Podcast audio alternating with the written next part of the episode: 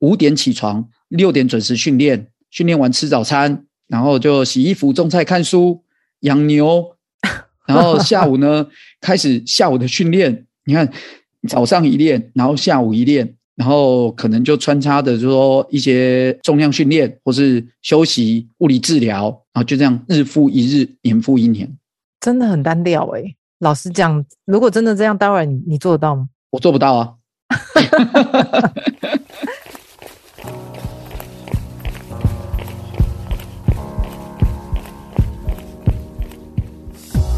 步是为了看见更多风景和改变。跑步是为了感受更多平静和愉悦。不管你是为了什么而开始，加入我们，先跑再说。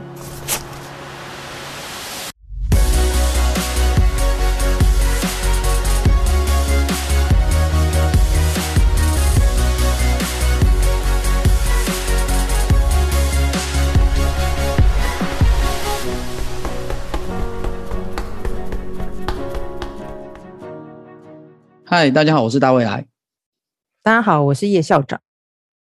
诶，大未来，嗯，这次东京马拉松就东马，我记得大家在那一天比赛的时候，就传了一支影片到群组，嗯，就是呃那些马拉松的精英前面有前导车嘛，然后就说那个前导车竟然绕错路了，啊，对，竟然摆了一个乌龙。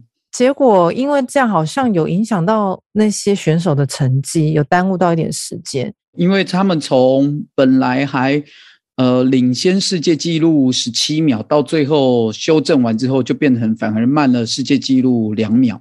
可是后来我在看到群主在讨论这件事的时候，就说全世界跑最快的那个人还是破东马纪录了耶。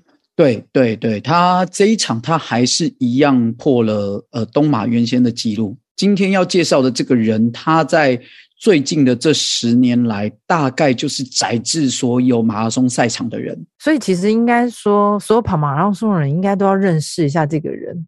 对，我之前其实大概偶尔就会听到大家提他啦。那还有一次是看到他好像在奥地利的维也纳，嗯，然后就是有一些呃，他好像要挑战自己的记录，是人类的极限，人类的极限记录。对，对，我就看到他。有一排破风的选手，然后每个人穿的服装都好像，然后就是好在旁边帮他挡风，然后后来他其实也是挑战成功嘛。对对对对，我觉得刚好透过今天这个机会，东马看到他，然后你会好好介绍一下这个人，因为我觉得其实我对他也不是很了解，很想知道一下他的生平故事，嗯嗯，然后到底是怎么样这么厉害。好啊，今天我们要介绍这个人呢，就号称为全世界七十亿人口的长跑天花板。马拉松之神，来自肯亚的 Eliud Kipchoge，Kipchoge，哎，他名字好酷哦，超难念。呃，Kipchoge，嗯，他是呃，因为肯亚人嘛，听起来有点像皮卡丘。那什么皮卡丘？他哦，今年其实他今年年纪已经蛮大，他今年其实已经高龄三十七岁了。太夸张了，这个年纪怎么还有办法跑？全世界最快。对，那当然，一方面长跑这个运动呢，马拉松这个运动呢，它的成熟期比较晚，所以呃，不一定说二十几岁的会特别有竞争力。它这个运动呢，其实它的竞争力的这个年纪其实还蛮后面的。那当然，除了他自己也天赋异禀之外呢，他之所以一直能够在呃，从二零一三年一直到现在，载至这个全世界的各大。马拉松赛事，它其实有很大的一部分呢，也是体现了马拉松这个运动的特别之处，相较于其他运动。嗯哼，所以意思就是说，其实他在训练上面应该有过人之处。对，我们先讲讲他，呃，Kipchoge，Kipchoge，他有什么特别之处？哈、嗯，他从二零一，他其实一开始不是练马拉松的，嗯，他一开始是练。五千公尺，短距离一点这样。对，他练比较短距离一点。他在这个短距离的部分呢，其实也在奥运有曾经拿过不错的名次。但是呢，在二零一二年的时候，他在肯雅的国家队选拔失利，他只跑出第七名，所以无缘到奥运。那也因此呢，他就想说转换跑道，然后来去比。长跑，他比长跑呢，其实他直接切到马拉松这一个领域来，他连半马他都没有跑过几次，他直接就切全马，可以这样子哦。对，其实这个是一个很大的跨度，因为在其实，在田田径的领域里头，半马跟全马它还是有很大的不同，包含说你是练十公里的啊，你是练五公里的，其实还是都有很大的不同。嗯，但是他从二零一三年到二零二二年，就是呃最近嘛，哈，他十四次参加马拉松比赛，总共拿下十二次的冠军。天哪！他只有在第二次的时候，好像是柏林马吧，他跑第二名，他输给那个时候的世界纪录保持人。然后他在有一次的这个伦敦马呢，跑不好，他那一次只有跑第八名。但但除除这两次之外，他只要参赛，他就一定拿冠军。所以你说这种人，对啊，这个就是就是就是人类的长跑天花板啊！他出来就是就是冠军啊！而且依照他，如果他还不退休的话，应该还有可能再撑八几年吧？你看哦，他的他的他的这个待待会我们讲他的训练，还有他的特别之处，嗯，我们就可以知道说，就像你说的，他其实他的载至赛场的能力，我想还可以时时间还会有好几年。那这样可能会到四十岁都还是世界冠军哦，很 有可能。你看那个时候，你刚才有提到嘛，他在呃二零一九年的时候，英力士办的一五九挑战赛，一五九的意思就是要挑战。人类极限全马跑两小时之内，他要跑一小时五十九分。Kipchoge 他也真的就是在奥地利维也纳，他用一小时五十九分四十秒，嗯，成功了刷新，就是打破了人类在全马这个距离四十二点一九五公里里头，就是跑两小时以下。当然，因为这个成绩并没有被列入正式的田径记录的原因，是因为他这个过程当中有许多。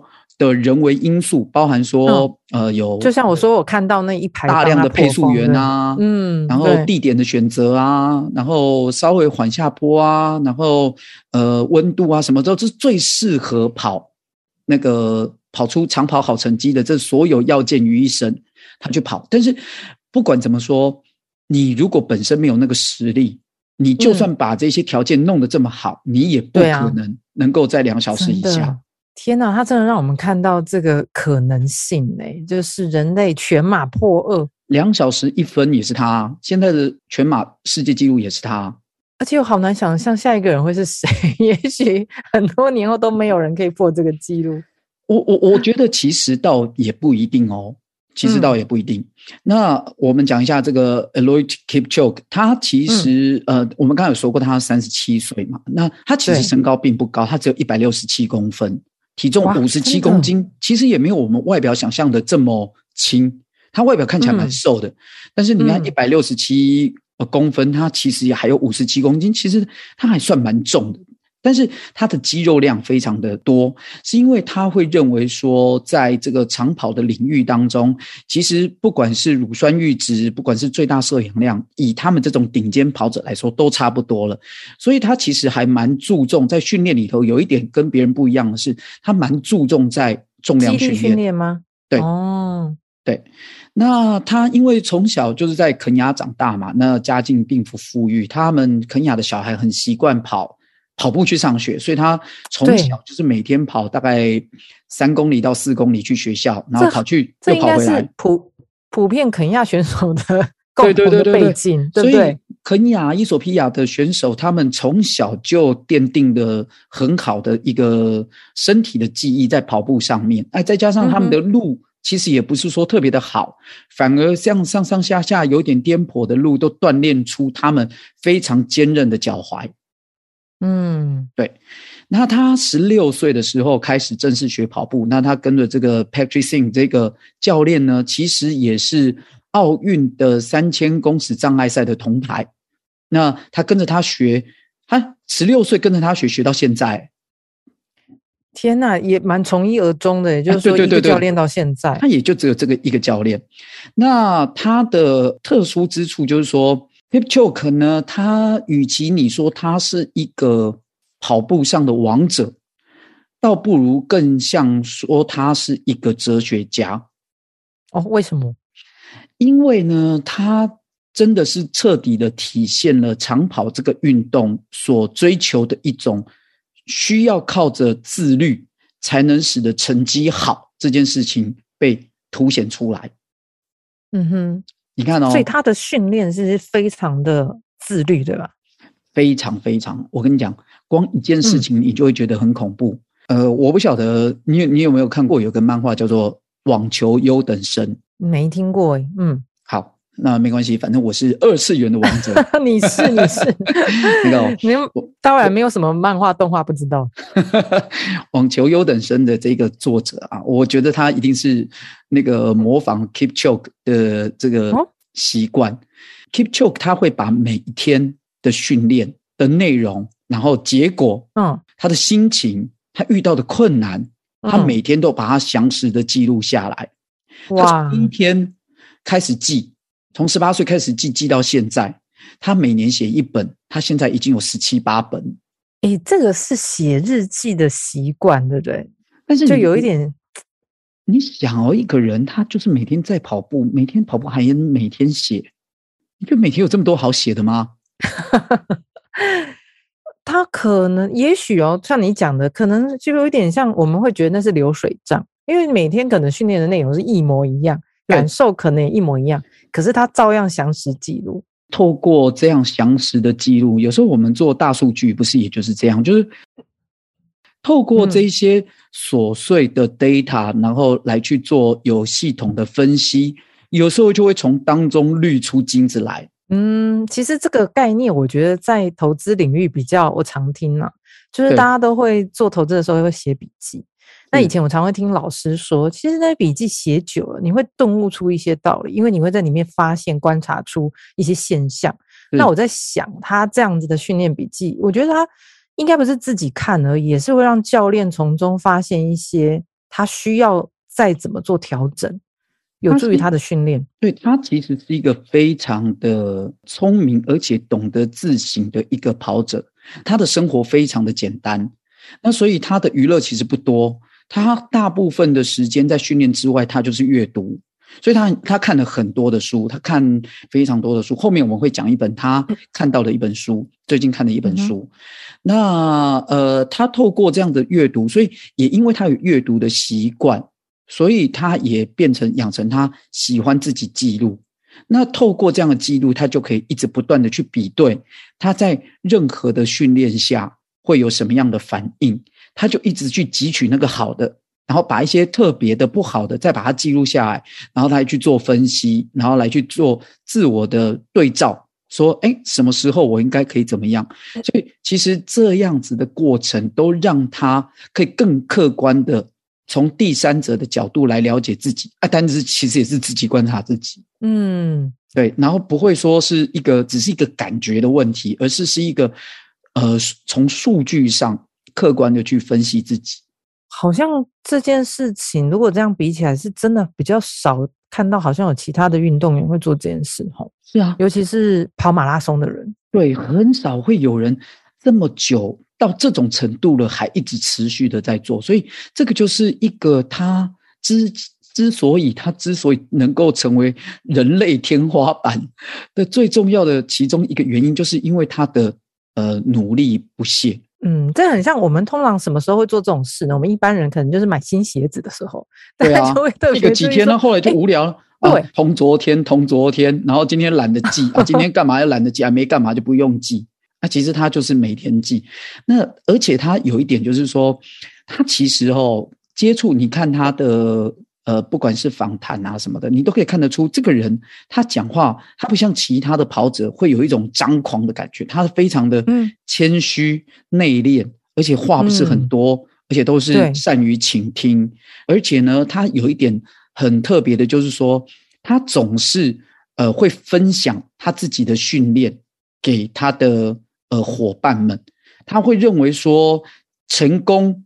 不是是一个人的成功，成功它背后一定是有一个团队，并且你在过程当中是要有一个团队的力量把自己拱上去，所以他总是会把成功去分享给他的团队、教练跟队友，他会只是觉得就是让人家感觉说啊，我呢，只是刚好在这个位置上的一个像法拉利赛车的车手。我们今天能得到这个胜利，是我们车队的胜利，是我们赞助商，是我们的支持者，让我们得到胜利，而不是是因为我很厉害。我之前是有看新闻的时候，印象中有提到说，他的训练都听说，就是他即即使变一个非常有名的人了，对，他还是会回去，就是都跟他的团队是其他。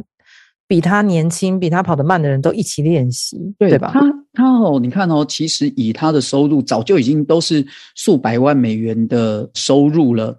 他其实他到哪里都拿最高的奖金。对对对，即使是这样，他让他的家人过得很好，但他自己还是过得像个苦行僧一样，就是。呃，自己一个人跟他的队友就住在简朴的训练营，然后一起训练，一起吃简单的食物，一起过与世隔绝的生活。真的，那边真的就是一个很简单，没有什么，就是一个一个野地，然后一个很普通的水泥屋，然后没有电视，然后就是几本书跟一个床，就这么简单。每天过的生活就是五点起床，然后开始一些简单的进食。六点准时训练，训练完吃早餐，然后就洗衣服、种菜、看书、养牛，然后下午呢开始下午的训练。你看，早上一练，然后下午一练，然后可能就穿插的就说一些呃重量训练，或是休息、物理治疗，然后就这样日复一日，年复一年，真的很单调诶、欸、老实讲，如果真的这样，待会你你做得到吗？我做不到啊。因为其实就算是选手，坦白说，你不用做到这样一样，也许还是可以有很好的成绩。如果说你是啊、呃，怎么讲？你如果是啊、呃，三五天一个月这样子当做密集的训练营这样过也罢，是日复一日，年复一年呢。所以他的训练是这样，他的训练你看，第一个他是上午跟下午都有，嗯，嗯，但是呢，他一周七天。他每天练习，然后，但是他一周七天，他只有他是排三次的质量课表，剩的四天全部都是简单跑。然后，即使是强度课表呢，他大概也只有会用到八到九成的强度，他不会全开。嗯哼，啊，当然啦，他的恢复课表对很多人来说就已经是超级质量课表。啊，当然 那是因为程度不一样啦。对啊，不能跟马拉松神 来比啊！对对对，你你看他的什么休息课表是什么？十八 K 的三分四十秒，这个对他来说是休息课表。所以 Kipchoge 他有个相较于别人来说，他有个很特别的地方，就是他几乎没有受过伤。诶，这个倒是蛮神的耶。对，因为他就是不做过量的训练。那所谓的过量，我们都知道过量这个形容词。就表示你隐含就是不好嘛，可是没有人在当下知道你这个量叫过量，都是受了伤才知道说啊啊啊，我受伤了啊啊，或许是我过去的训练过量，可是那也都来不及了。你讲到这个，其实应该我觉得很多听众，只要是跑者，应该都会有这个疑问，因为在这个学习跑步的过程，难免会受伤。对，那我在想，就是。他之所以不会受伤，也许那个笔记本占了一个蛮重要的关键呢。对，那所以你看他自己会详实的记录身体的反应，说啊，今天的课表会让他带给什么样的疲劳？嗯、他他透过自己大量跟自自己的记录，跟自己大量的对话，让自己知道说每一样课表对他现在身体所造成的负担是多少。所以他变成说，他在课表的编排上，其实他就是给自己大概就是，即使是质量课表，他也只做八九分，然后而且剩的呢，全部都做恢复课表。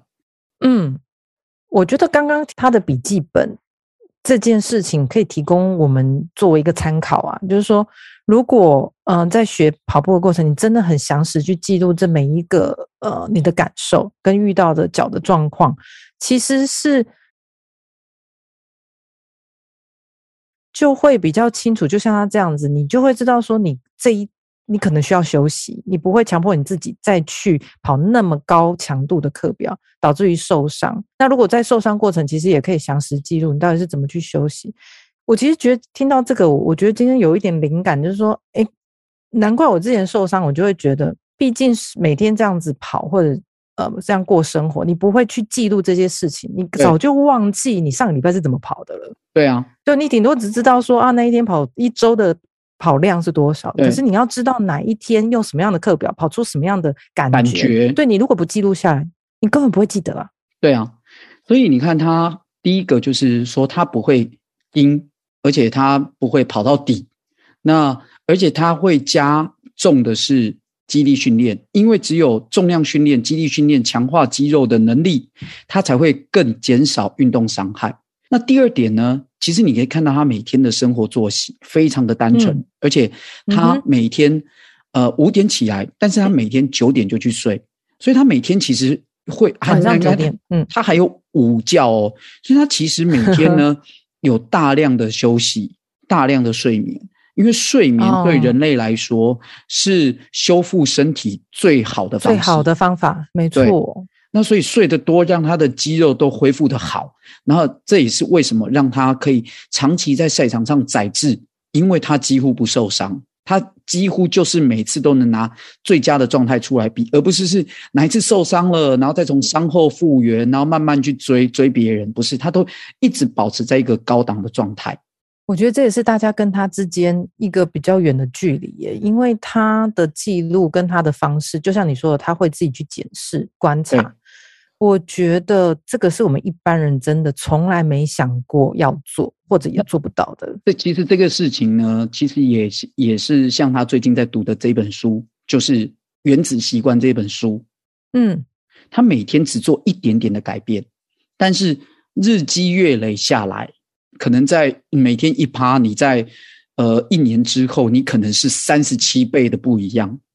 嗯哼。对，这个也蛮蛮像复利概念。但是如果你每天都退步一趴，你在一年之后，你就会快等于零。我讲到这，我就觉得让我想到女生最爱的减肥。你只要每天能够少吃多动一点，很快的一一个礼拜之后，你就会改变。可是如果你每天都多吃那一点点，一个礼拜之后，你就会发现体重增加两公斤。真的，所以哦，他他就他就一直觉得说。他定下的训练目标，他就会去执行它，而且他会日复一日、年复一年的把它记下来，因为他认为说，把每一次的训练记下来，就是重新检视一下这一次的训练，对于了解自己就有很大的帮助。光是听到这一段，大家应该可能会想说，从现在开始要试试看，来写一下我们的 运动笔记。对啊，对啊，对啊，对啊，对啊。所以你看哦，他之所以是一个长跑这个运动的最佳体现，就是。我们看出，就是说，长跑这个运动追求的不是你能力有多厉害，嗯、天赋有多高，而是是你有多么注重你的纪律。我相信他是一个很有天分的人。那当然，肯亚这边的选手就占有一些先天的优势。对对。可是，如果他今天没有做到这样的纪律，他不可能持续这么久的拿下这么多的世界第一。对，真的，真的，那么多的冠军呢？嗯，对。所以他就是一直觉得说，呃，你想要达成目标。你就要重视你的生活，要持续规律的训练，只有这样可以让你走得更远。其实说真的，听起来都是老掉牙的话，嗯、可是就有人 把这个老掉牙的话奉为圭臬，日复一日的练，的就练到现在这个程度，成为一个无坚不摧的钻石了。太强了啦！嗯，对啊，所以我觉得，呃，今天这一个他的规律的训练以及注重他的恢复这两件事情，其实。我觉得对我们的跑者来看，Kipchoge 他的这个生平啊，或者他的成绩，诶，这些都是我们可以用得到的地方。那包含说他阅读的这个《原子习惯》这一本书，嗯、告诉我们的就是每天只要改变一点点，那你只要日积月累，每天的改变那一点点，在一段时间之后就会成为一个很巨大的改变。那其实他，我觉得这个事情，你可以套用《原子习惯》的这一本书告诉我们的。我们我们拿跑步当例子，你可以不用告诉自己说，我每天都一定要去跑个什么十公里啊、二十公里，不要。嗯，你如果都把目标定这么大，我跟你讲，你永远不会出去。真的，真的。但是如果你可以把它化为是一个简单版，你每天就操作这个简单版，例如说。我今天我就把跑鞋穿好，我去楼下走一圈就回来。你就告诉自己，我今天不是要跑十公里，我只是要把跑鞋穿上，去楼下走一圈我就回来。你就只要这样就可以，你只要每天这样，我跟你讲，你慢慢你就会距离那个十公里就会越来越近。其实我记得我刚开始在练跑步的时候，真的觉得都没有设定什么远大的目标。可是你知道吗？嗯、那时候我们也我也跟你聊过这个话题，真的就算只要每天去跑个五 K，因为五 K 其实要受伤有点难呐，因为对，就是如果真的有练的话。可是那五 K 累积下来，一个礼拜下来，一个月下来，欸、其实这个训练就会累积出一个实力耶、啊，真的，真的，真的，真的。所以我觉得今天呃，我们听 Keep Choke 的故事，让我们多了解这个人之外，我觉得从他成功的经验当中，有一些东西也可以套用在我们自己的，不管是跑步或者是我们的人生当中。嗯对啊，生活当中、工作上其实也是啦，嗯、有一些好习惯的养成，它的改变虽然一次一趴，可是一年下来真的不得了，恐怖啊！搞不好明天你就是成成为台湾世界纪录保持人的时候，啊、台湾纪录保持人不是台湾世界，台湾纪录保持人。好，那接下来就进入我们的本日金句，那当然是要听 Kipchoge 的金句。好，那今天这一句也是 Kipchoge 他的一一句有名的话，他说：“只有纪律严明的人才有生命的自由。如果你没有纪律，你就是情绪的奴隶。”哇，有没有被扎到？对，哎、欸，你看，那这这个哇，你能够自律、自我控制到这个程度，哎，我觉得这句话他讲是非常的有感觉，因为他做的非常的好。他才能够去讲说，如果你没有纪律，你就是情绪的奴隶。我真的觉得后面这句话真的，这真的要强者才说得出来的话，真的，而且它也像一面镜子啊。我就在想，我们大部分人应该都是情绪的奴隶，真的。好了，我们哦，我们不要一直当啊，我们偶尔有一天，我们在两次遇到的时候，有一次不要当啊，这样也不错，这样好不好？我们先从这样开始，原子习惯嘛。对啊，但我觉得。网络上也有那种搜寻得到，他有很多名言。对，然后其中有一个是他的意思，就是说你只要有一个训练课程跟计划，你就照那个系统走。对，他觉得跑步真的没什么秘密，你就是乖乖的照课表走。我觉得这句话其实也很好诶、欸。对，他对于比赛，他之所以这么有信心，就是因为他一点都不在乎比赛这件事情，他只在乎的是我有没有在比赛之前每天跟着系统走。我只要一直跟着系统走。比赛当天跑出好成绩只是理所当然啊！我们今天中错过这个认识这个马拉松之神，就理解到其实自律还是非常重要，尤其在运动这件事情上。所以这以前也是我真的很佩服运动员，他们每天都做一样的事情。对啊，就很多没有跑步过的人就会想说：“哎、欸，跑步真的那么有趣吗？” 不就是时间到就去跑这样。不会很无聊吗？我觉得这真的很不简单。人家说跑步是个修行，一点都没有错。没错。好的，那以上就是我们这一集介绍 Eliud Kipchoge 的故事。那先跑再说的节目，每个礼拜二早上五点在各大 Podcast 平台播出。我看你哪一天不讲这一段话？每天都讲啊，每次都讲，只是每次都讲不太一样。我后面补一个。因为有粉丝真的不知道怎么帮我们推五颗星，你知道吗？Oh, oh, oh, oh. 所以我觉得今天帮所有广大的听众要求那个大卫来，可能找个时间在脸书上教学一下 啊。就就你就是那个 Apple Podcast 打开啊，然后那个节目滑到下面啊，你就可以看到那个有个可以勾选那个五颗星的地方啊。真的滑到下面都找不到啊？找不到吗？嗯、好了，我们下次找找看。嗯我们下次把那个呃五个按五颗星的那个方式，我们贴在上面，那大家按图索骥啦。好，那就请大家要帮我们按赞五颗星。好，那我们先把在做的节目先到这边，那我们下次见，拜拜。拜拜。